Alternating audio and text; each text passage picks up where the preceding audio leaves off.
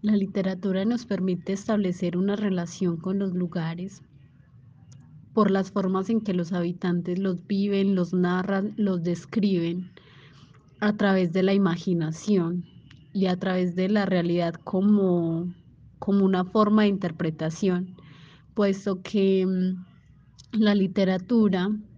representa para los habitantes, en este caso del centro de la ciudad de Bogotá, la posibilidad de contar sus historias, sus dolores, también sus magnificencias, eh, el legado histórico que allí podemos observar, así como las relaciones socioespaciales que allí se tejen. Además, que nos da cuenta de los sentimientos que las personas desarrollan por los lugares y las formas en que de maneras distintas todos conciben los lugares y los espacios que vemos en el centro de la ciudad de Bogotá.